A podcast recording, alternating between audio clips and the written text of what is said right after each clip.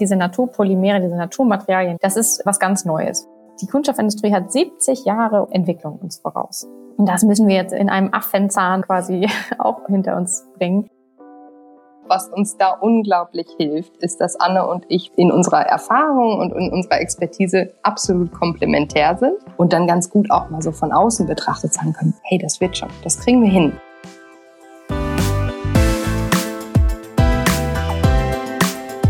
So geht's Startup. Mit Nina Annika Klotz.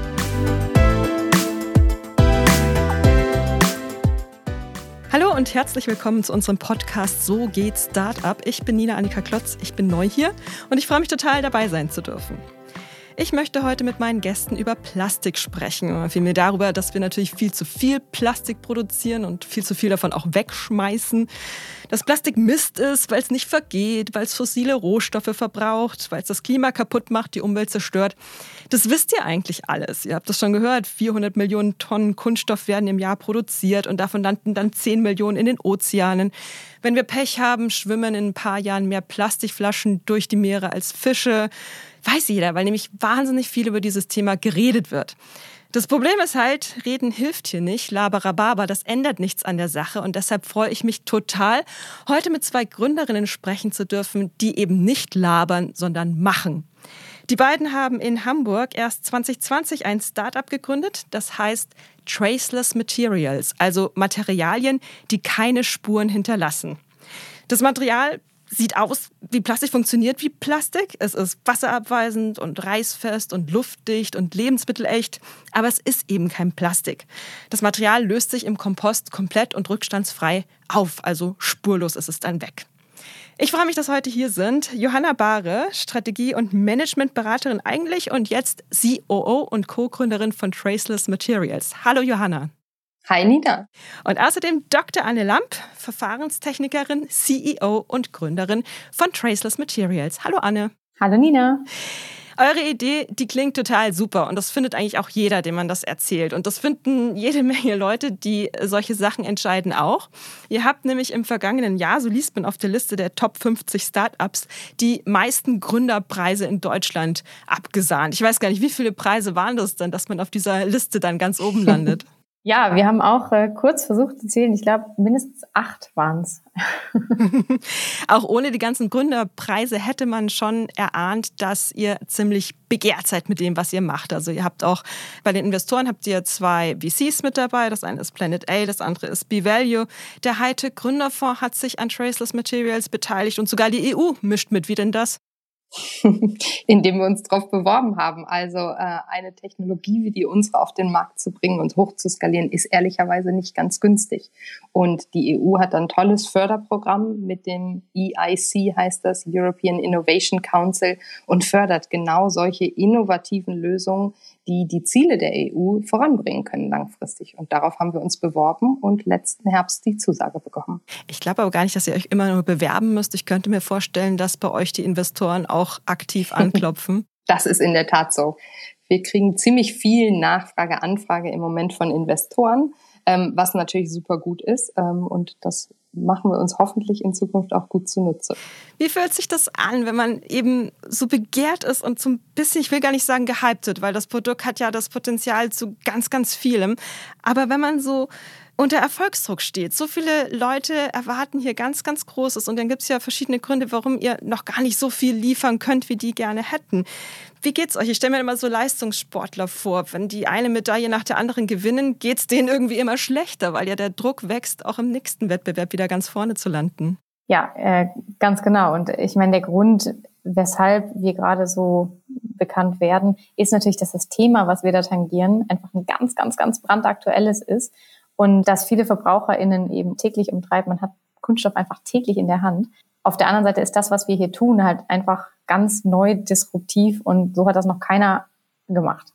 Und das müssen wir natürlich zusammenbringen, ne? dass wir eben unsere Sichtweise, unsere, unsere wirklich äh, holistisch nachhaltige Produktentwicklung, die wir hier machen, zusammenbringen, am Ende auch mit den äh, Funktionalitäten und den Anforderungen, die an die Produkte, an die Kunststoffprodukte gestellt werden momentan. Und da ist natürlich noch viel, viel, viel zu tun. Und ähm, das müssen wir immer so ein bisschen ausbalancieren zwischen den Erwartungen von außen und den natürlich großen Potenzialen, die dahinter stecken, aber auf der anderen Seite auch der Zeit, die es einfach dann braucht, um das Material eben in der Produktionsmenge hoch zu skalieren und auf der anderen Seite natürlich auch dann die Funktionalitäten peu à peu zu bekommen, die momentan eben Kunststoffe haben. Jetzt sagst du, Anne, wir müssen halt Balance halten, aber es ist ja manchmal auch so schwer. Habt ihr so untereinander nicht manchmal Gespräche, wo ihr sagt so, boah, Johanna, ich weiß gar nicht, ob wir das erfüllen können oder so, boah, Anne, ich weiß gar nicht, ob wir das schaffen. Bist du ein Mäuschen, Nina? Hörst du uns ja. heimlich zu? Klar, natürlich ja. haben wir diese Gespräche und ich glaube, was uns da unglaublich hilft, ist, dass Anne und ich wirklich in unserer Erfahrung und in unserer Expertise absolut komplementär sind und deswegen aber immer auch mit so einem ja, anderen Blick auf die Herausforderungen der jeweils anderen oder des Teils des Unternehmens der jeweils anderen schauen und dann ganz gut auch mal so von außen betrachtet sagen können, hey, das wird schon, das kriegen wir hin. Und uns gegenseitig da auch ja beruhigen können, wieder einnorden können so ein bisschen und auch sagen können, ey, ja, ich sehe, dass dich das gerade total stresst, weil das hauptsächlich gerade deine Verantwortung ist und es ist ja auch richtig, dass dich das dann stresst, aber jetzt nochmal von außen betrachtet und im ganzen Großen betrachtet. Wir kriegen das hin, wir lösen das. Auch dieses Thema kriegen wir gelöst. Genau, das ist genau das, das was wir machen. Also bei mir ist es natürlich bei allen technischen Fragen so, dass ich dann irgendwann so tief drinstecke und sage, ich sehe den Wald vor lauter Bäumen nicht mehr. Und dann sagt Johanna, Anne, wir kriegen das hin. Und auf der anderen Seite, wenn wir über die Skalierung und im Endeffekt auch die, die Finanzierung sprechen, dann bin ich eher die, die sagt, Johanna, wir kriegen das hin.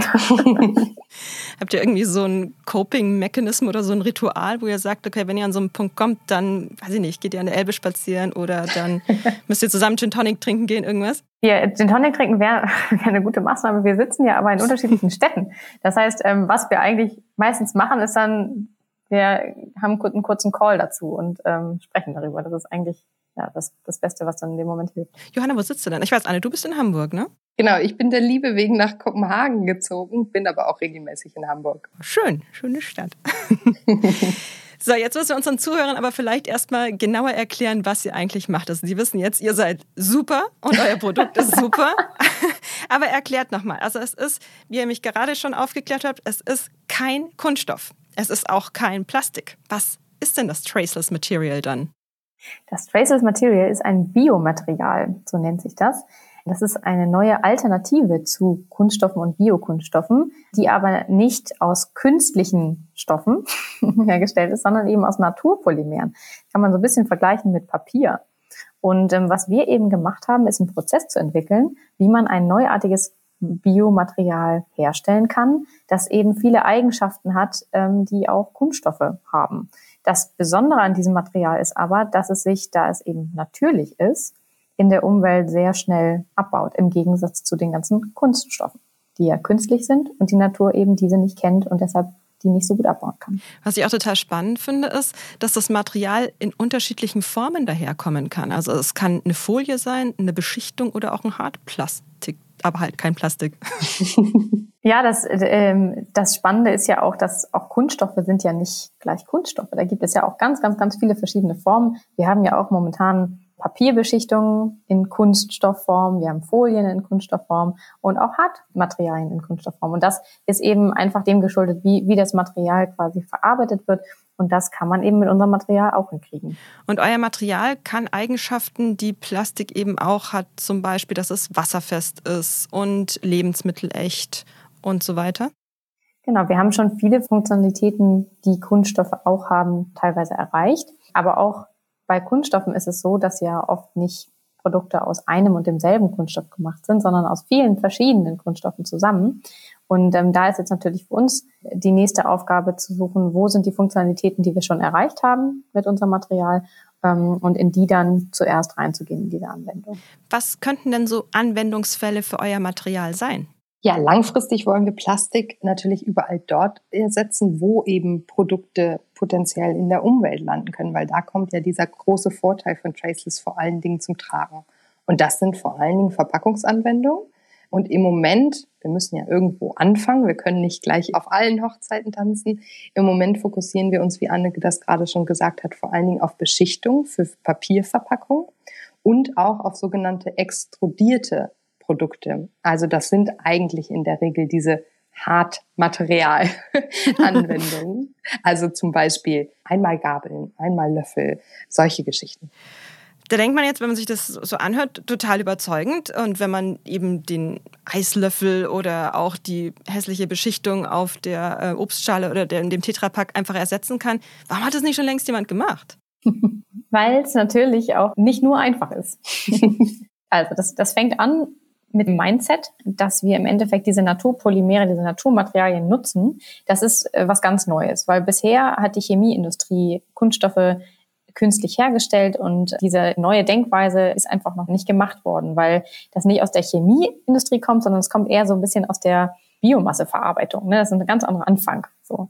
Und dann kommt immer auch dieses Cradle-to-Cradle-Prinzip dazu. Das heißt, Produkte so zu designen, dass sie wirklich kreislauffähig sind. Das ist auch erst in den letzten Jahren ähm, wirklich, ich sag mal, populär geworden, dass man Produkte kreislauffähig gestaltet. Ne? Also das heißt, die, der Trend dahin, dass wir Produkte wirklich nachhaltig gestalten, der kam erst so in den letzten Jahren. Das ist auf der einen Seite passiert. Auf der anderen Seite kamen natürlich die VerbraucherInnen dazu, wo die Nachfrage nach Alternativen zu Kunststoffen immer mehr wurden. Das heißt, wir sind natürlich auch in einer perfekten Zeit momentan, das muss man dazu sagen. Ne? Und warum das bisher noch keiner gemacht ist, ist es wirklich, dass es diese, diese neue Herangehensweise ist, dass wir plötzlich jetzt Biomaterialien nutzen und keine Chemie. Und dann kommt dazu natürlich, das ist jetzt auch nicht von, von jetzt auf gleich gemacht, Hokuspokus, da gehört verdammt viel Entwicklung dazu. Die Kunststoffindustrie hat 70 Jahre ungefähr Entwicklung uns voraus. Und das müssen wir jetzt in einem Affenzahn quasi auch hinter uns bringen, dass wir die Entwicklung des Materials, die Weiterentwicklung nicht nur der Funktionalitäten, sondern auch, wie kriegen wir das dann auf die großen Industriemaschinen? Denn das ist ja unser Ziel, dass wir dieses Material produzieren und dass dann unsere Kunden das auf ihren jetzigen Verarbeitungsmaschinen auch verarbeiten können. Und da ist natürlich noch ganz, ganz, ganz viel zu tun. Das hat die Kunststoffindustrie auch nicht von heute auf morgen gemacht. Deshalb ist da ein langer Weg, aber deshalb hat es auch noch keiner vorher gemacht. Weil diese Kombination an tief eben reingraben und so viel ähm, forschen und die Zeit ist jetzt reif. Die Kombination gab es vorher nicht. Die Umsetzung ist schwierig, aber die Idee, der initiale Funke, wo kam der her? Der initiale Funke ähm, kam tatsächlich auch aus diesem Cradle-to-Cradle-Gedanken. Also wir brauchen Materialien, die wirklich biologisch abbaubar oder kompostierbar sind in der Umwelt für so viele Anwendungen, wo die Produkte einfach in die Umwelt gelangen. Und ähm, ja, schon, schon ganz früh habe ich mich vor, vor zehn Jahren schon damit auseinandergesetzt, wie können wir weg von unserer Müllproduktion und bin auf dieses Konzept gestoßen. Das ist eben der Grundlage, der, der Funke für Cradle to Cradle. Das, das kam dann natürlich zusammen mit dem Prozess oder mit den äh, Innovationen, die wir eben in der Prozessentwicklung geschafft haben, den neuen Prozess zu entwickeln und dann eben auch ein Material hatten, was da dazu fähig ist, im biologischen Kreislauf zu zirkulieren und auch Kunststoffe zu ersetzen dann ging die Reise los. Das war im Rahmen deiner Promotion, richtig? Oder noch deines Studiums? Ganz genau. Im Rahmen der Promotion bin ich auf dieses Konzept gestoßen und dann den Prozess entwickelt und das Material erhalten, Potenzial erkannt und dann Johanna getroffen und dann haben wir losgelegt. gesagt, daraus losgelegt, daraus muss man was machen. Genau, das war ja ganz, ganz wesentlich, dass ihr beide euch da über den Weg gelaufen seid, denn das äh, war der Impuls quasi, dass aus der sehr, sehr guten Idee auch ein Unternehmen werden konnte. Johanna, da kamst du nämlich mit deiner Expertise rein. Vielleicht erzählst du mal ganz kurz, was die ist und wie ihr dann zusammengefunden habt. Ja, genau. Ich habe ursprünglich mal Psychologie studiert, das ist nicht so ganz so relevant, war dann aber lange in der Management- und Strategieberatung tätig und habe mir irgendwann überlegt, okay, ich brauche jetzt nochmal auch die akademischen, den akademischen Hintergrund zu dem, was ich da lange Jahre lang gemacht habe. Habe also einen MBA an der IE Business School studiert und mir dann gedacht, eigentlich würde ich diese Erfahrung, die ich habe in der Skalierung von Teams und kleinen Unternehmen und der Professionalisierung von Prozessen in so kleinen Unternehmen und so gerne bei Startups anbringen und habe mich dann bei ganz vielen so Startup-Programmen ähm, als Mentorin angemeldet und unter anderem auch bei Project Together in Berlin. Die bringen nämlich Leute mit guten Ideen zusammen mit Leuten zum Beispiel mit Business-Erfahrung, aber auch Leuten zum Beispiel mit technischer Erfahrung, um mal so zu eruieren, was heißt es denn eigentlich, ein Unternehmen zu gründen. Und genauso sind Anne und ich eigentlich zufällig gematcht worden über Project Together. Und da sind wir denen auch ganz schön dankbar dafür. Nämlich das hat eigentlich von Anfang an gefunkt, wie man so schön sagt. Und wir haben ich glaube dann ein Jahr lang, ne, Anne, eben in über Project Together zusammengearbeitet und uns regelmäßig ausgetauscht. Das war wirklich so ganz am Anfang, als Anne so allererste, ja, die Kunden waren es damals noch gar nicht, ne? aber so Interesse aus der Wirtschaft bekommen hat für die Lösung. Genau, das war im Endeffekt auch die Initialzündung der Funke, zu sagen, ich gehe mit dieser neuen Technologie oder mit diesem Verfahren, wo viel Potenzial hintersteckt, aus der Wissenschaft in die Wirtschaft. Denn das ist wirklich kein normaler Weg. Normalerweise für WissenschaftlerInnen ist natürlich die Währung sind Publikationen, Dissertationen, neue Förderprojekte und den Schritt zu gehen, daraus mache ich jetzt ein Unternehmen, das ist vor allen Dingen in der deutschen Start-up-Landschaft in der deutschen Wissenschaftslandschaft einfach überhaupt keine Normalität. Der Impuls kam eigentlich wirklich erst dadurch, dass von außen Unternehmen ankamen und gesagt haben, Mensch, das, da haben wir Interesse dran, da ist ein großer Markt musste ich mich erstmal sortieren, was heißt das jetzt? Kann man daraus ein Startup gründen? Was ist ein Startup überhaupt? Was ist der Unterschied zur Wissenschaft? Ja, das äh, ging dann da los. Das heißt, du hast eigentlich auch in gewisser Weise Opfer gebracht, weil du gesagt hast, ich gehe jetzt eben nicht den Weg, dass ich akademische Preise abkassiere, jetzt sind das Startup-Preise. Sind die genauso viel Fall wert? Fühlt sich das gut an?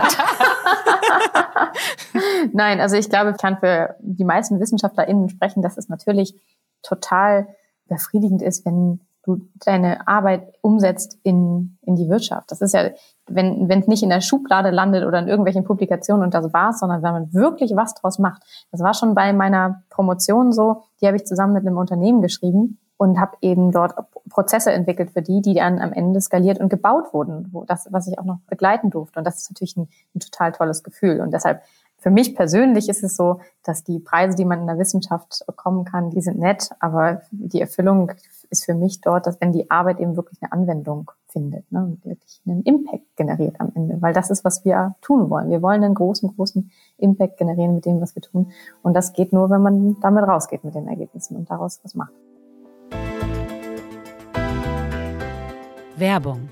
Buchhaltung ist dein Endgegner im Gründungsalltag? Nicht mit Safdesk. Denn die cloudbasierte Buchhaltungssoftware spart Kleinunternehmen und Selbstständigen nicht nur Zeit, sondern auch Kosten. Ob Rechnung, Buchhaltung oder Warenwirtschaft, profitiere auch du von Safdesk. Jetzt mit dem Code Gründerszene100 sechs Monate gratis testen unter www.safdesk.de/gründerszene.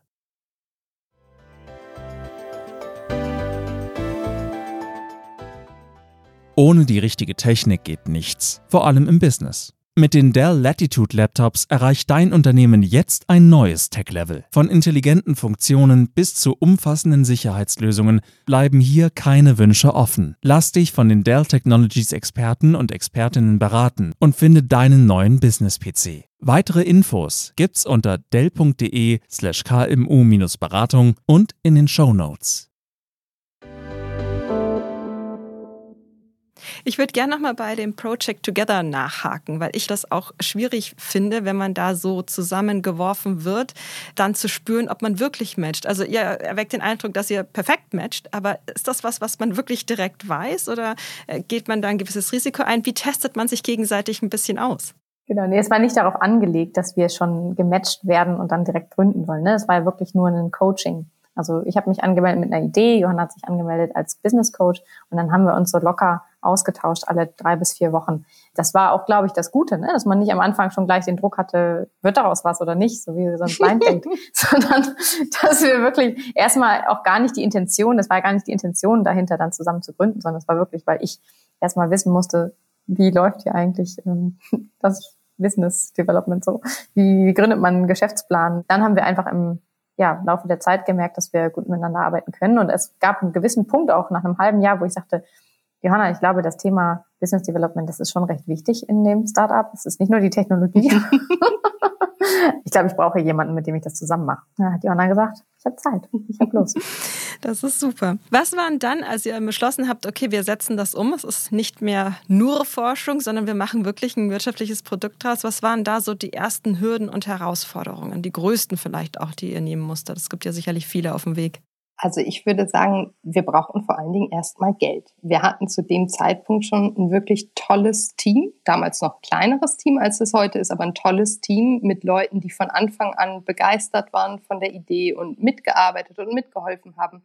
Aber wir konnten noch niemandem ein Gehalt zahlen und geschweige denn davon wie Anne gerade schon sagte, diese Technologie zu skalieren, also überhaupt mal auch eine Anlage zu bauen. Das heißt, wir brauchen vor allen Dingen erstmal Geld. Und das war eigentlich auch so der erste große Schritt, den wir genommen haben, mit Investoren in Gespräche zu gehen und dann natürlich auch unsere erste Investmentrunde zu drehen, um damit das erste Team anstellen zu können und dann eben aber auch die erste Anlage bauen zu können. Wie war dann so die ersten Pitches? Ihr habt ja eingangs schon gesagt, die Zeit ist eigentlich perfekt. Das Problem hat jeder erkannt. Die Lösung lässt sich auch leicht erklären, ist also wahrscheinlich auch eingängig. Warum muss man vielleicht als Gründer trotzdem aufpassen, dass man nicht mit dem nächstbesten Investor mitgeht und dass man da eben seine Partner trotzdem mit Bedacht wählt? Ich finde deine Wortwahl da gut, denn genau, Partner ist eigentlich schon das richtige Wort, nicht mit dem nächstbesten mitgehen. Es ist tatsächlich so ein bisschen, als würde man sich ja, verheiraten, als würde man irgendwie in eine langfristige Beziehung auch mit diesen Investoren eingehen. Und da will man natürlich mit Leuten zusammenarbeiten, mit denen man auch gut auskommt. Das ist das eine. Aber natürlich auch mit Leuten, die Technologie, aber vor allen Dingen auch unsere Motivation dahinter, Traceless gegründet zu haben und an den Markt bringen zu wollen verstehen und mittragen. Denn Anne hat es gerade schon gesagt, unsere Motivation ist wirklich der Impact, den wir mit Traceless generieren können. Also möglichst viel Plastik ersetzen zu können, das potenziell in der Umwelt landen kann, um eben die globale Plastikverschmutzung zu bekämpfen. Klar, das Gute an unserer Idee, an unserem Businessmodell ist eben tatsächlich, dass je mehr Material wir produzieren, und damit eben auch je größer unsere Einnahmen werden, desto mehr Plastik können wir auch ersetzen. Das heißt, die Dinge gehen Hand in Hand. Aber trotzdem wollen wir auf gar keinen Fall Kompromisse eingehen bei der ganzheitlichen Nachhaltigkeit unserer Lösung.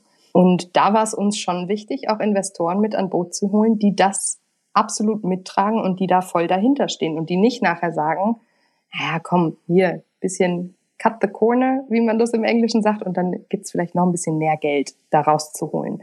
Sondern unsere Motivation ist eben wirklich diese Nachhaltigkeit. Und das war einer der großen oder ist auch nach wie vor einer der großen Fokus bei der Auswahl unserer Investoren. Dann passt das ganz gut mit Planet A, ein Impact Investor, also ein VC, das sich auf die Fahne geschrieben hat, ausschließlich in nachhaltige Businesses und Ideen zu investieren, die die Welt besser machen, mehr oder weniger. Trotzdem ist es halt ein VC. Also die wollen schon auch einen ROI, einen Return of Investment und man sollte schon auch Geld verdienen mit der Idee, die die Welt besser macht. Wie sieht es denn da aus, Johanna? Das ist ja dein Gebiet. Inwiefern können eure Traceless Materials mithalten in einem wahnsinnig schwierigen Markt, dem Plastikgeschäft, ähm, wo einfach die Produkte nichts kosten? Es ist einfach spottbillig Plastik. Da ist nicht viel Marge zu machen, oder? Da ist nicht viel Marge zu machen. Das würde ich gar nicht mal als die erste Herausforderung sehen, sondern die erste Herausforderung ist natürlich, dass wir in den Kosten der Produktion dahin kommen, dass wir das Material wirklich zu einem Preis anbieten können, dass es wettbewerbsfähig ist zu herkömmlichem Plastik. Weil was wir natürlich verhindern wollen, ist, dass unser Material nachher für irgendwelche Nischenanwendungen genutzt wird oder nur für ganz besonders teure Anwendungen, die ja in der Regel nicht unbedingt die sind, die in der Umwelt landen. Deswegen ist die Aufgabe dahinter im Moment eigentlich noch eher bei Anne, nämlich es hinzubekommen, nicht auch nicht nur bei Anne, sondern eigentlich bei unserem ganzen Tech-Team. Das klingt immer so, als wären Anne und ich hier irgendwie die einzigen, die arbeiten würden. Das ist absolut überhaupt nicht so. Wir haben nämlich ein ganz, ganz tolles Team, das uns in all diesen Themen unterstützt. Aber genau, das ist im Moment die Aufgabe unseres Technologieentwicklungsteams, sicherzustellen, dass bei der Skalierung der Produktion wir so kostengünstig oder die Produktion letztendlich so kostengünstig wird, dass wir das Material eben auf industriellem Produktionsniveau wirklich auch kostenwettbewerbsfähig anbieten können. Dafür ist ja wahrscheinlich hilfreich, dass der Grundstoff, aus dem euer Material ist, eigentlich ein Abfallprodukt ist, mehr oder weniger. Anne, korrigiere mich, wenn das falsch ist. Und dass der an sich ja nicht viel kostet. Also erstmal gibt es natürlich in der Biomasse keine Abfälle. Denn alles, was wir eben an Nebenströmen produzieren in Industrieprozessen, zum Beispiel bei der Produktion von Lebensmitteln aus irgendwelchen ja, Früchten oder, oder Saaten oder Getreiden. Alles, was wir da produzieren und was an Nebenströmen anfällt, das sind, es ist immer Tierfutter oder Energieträger.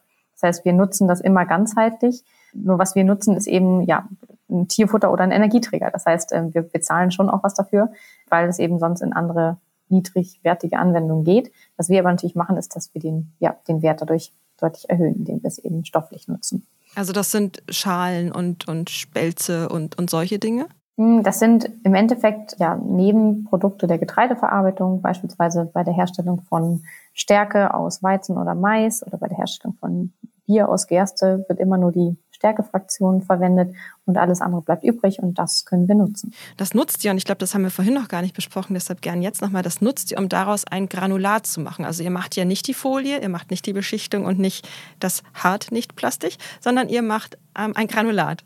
Richtig. Wir liefern also einen neuen Grundstoff für die kunststoffverarbeitende Industrie. Und das ist eben auch hier die, absolute Neuheit, ne? dass wir zwei Sektoren miteinander koppeln, die so noch nicht gekoppelt sind. Das ist die Agrarindustrie und die Kunststoffindustrie.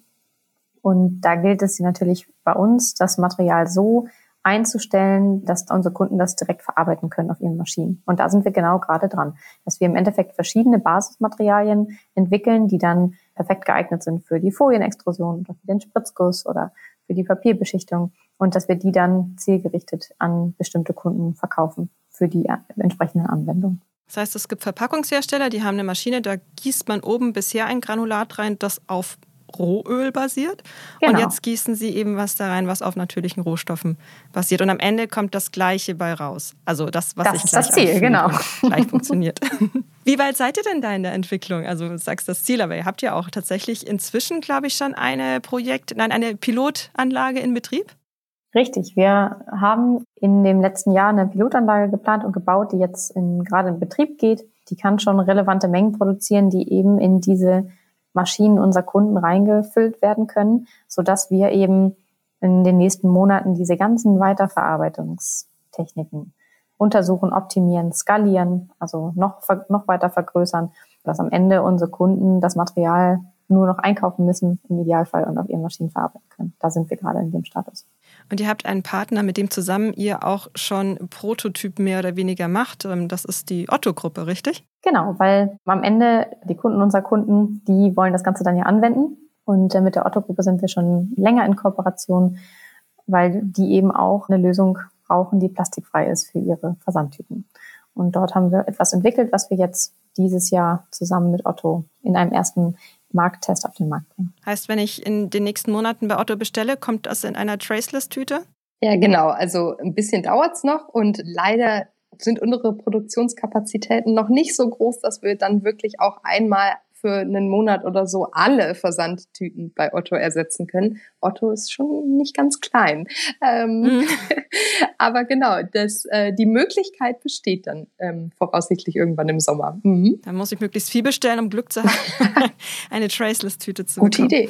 Gute Idee. Könnt ihr auch schon was über weitere Partner erzählen oder Kooperationen, die sich vielleicht anbahnen? Klar, da gibt es noch viele, viele andere Unternehmen, die sehr interessiert sind und mit denen wir auch schon zusammenarbeiten, sowohl in solchen Prototyp-Entwicklungsprojekten als auch für Piloten. Viele davon sind noch geheim. Ein weiteres Projekt, über das auch schon kommuniziert worden ist, das heißt, da können wir auch drüber sprechen, ist ein Entwicklungsprojekt mit Lufthansa. Jetzt rattert mein Kopf und überlegt, was haben die in Plastik? Naja, ich glaube, da muss man sich eher mal überlegen. Mir fällt ehrlich keine Industrie ein, die nichts mit Plastik zu tun hat. Ich glaube, irgendwas findet man immer. Bei Lufthansa oder generell natürlich bei der Luftfahrt ist es vor allen Dingen bei der zivilen Luftfahrt so, natürlich gibt's an Bord ganz, ganz viel Plastik. Einmalplastik, Verpackungen für die Snacks, die man da bekommt, für das Besteck, was man da benutzt, für so viel.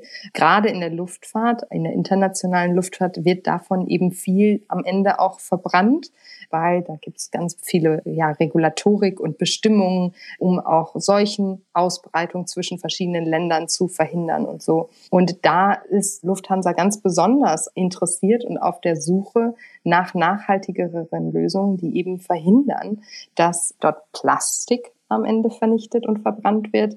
Oder deponiert. Das ist ja noch. Oder deponiert. Genau, genau weil viele, viele Länder haben ja gar keine Müllverbrennungssysteme.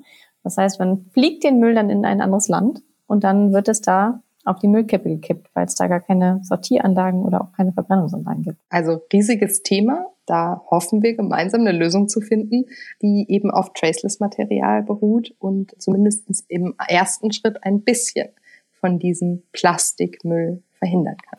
Für den unwahrscheinlichen Fall, dass die Lösung nicht auf Anhieb funktioniert, wie würdet ihr euch gegenseitig aufbauen und rausziehen und für den nächsten Anlauf dann fertig machen?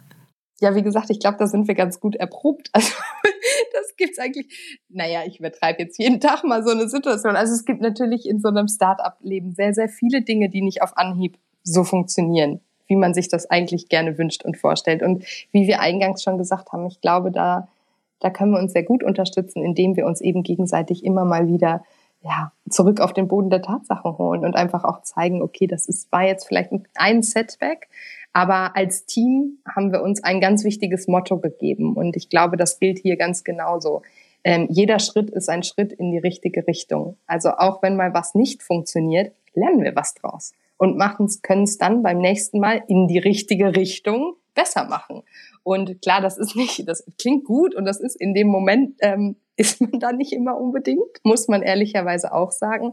Aber genau da ist es eben wichtig, sich da auch gegenseitig immer wieder dran erinnern zu können und zu sagen, hey, okay, das war jetzt doof, dass das nicht so gelaufen ist, wie wir uns das vorgestellt hatten oder erhofft hatten.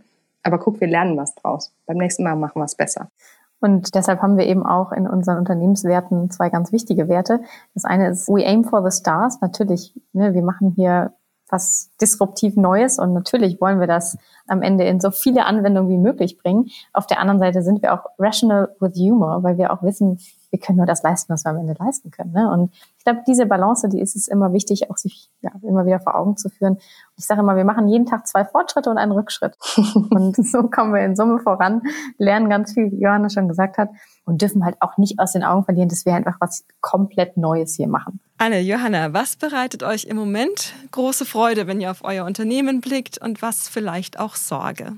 es ist gar nicht so leicht zu beantworten. Auch da wieder, ne, den Schritt nach hinten zu nehmen und zu sagen, okay, von draußen aufgeguckt, was sind eigentlich so gerade die, die größten Freuden, die größten, vielleicht eher auch Bauchschmerzpunkte. Also wir nehmen gerade unsere erste Anlage in Betrieb und äh, da ist es auch immer so, ne? Ähm, zwei Schritte nach vorne, ein Schritt zurück. Und ich glaube, das ist, äh, ich will jetzt gar nicht Bauchschmerzen sagen, weil wir haben einfach so ein tolles Team, das wirklich jedes Problem so unglaublich schnell und gut löst. Aber trotzdem macht sich das ganze Team dann natürlich immer, wenn irgendwo wieder was nicht gleich so funktioniert wie geplant, viele Gedanken. Und ähm, das ist, glaube ich, so genau das, was gerade on our mind ist. Auf der anderen Seite, genau, du, weil du es gerade ansprichst, das Team. Ich glaube, die Freude, die bereitet das Team, weil wir einfach jetzt auch in den letzten Monaten so krass gewachsen sind. Wir sind jetzt 22 Leute und es macht einfach unglaublich stolz zu sehen, wie dieses ganze Team jeden Tag motiviert weiterarbeitet und die irren Ziele, die wir uns gesetzt haben, erreicht. Das macht einen einfach irgendwie froh und stolz. Vielen herzlichen Dank euch beiden, dass ihr meine Gäste hier wart. Gerne. Hat Spaß gemacht. Und danke euch da draußen, dass ihr unsere Zuhörer wart. Ich hoffe, ihr habt was gelernt. Zum Beispiel, wie man mit Erfolgsdruck sehr gut umgehen kann. Ich bin Nina Annika Klotz und ich hoffe, dass wir uns bald wieder hören. Bis dann.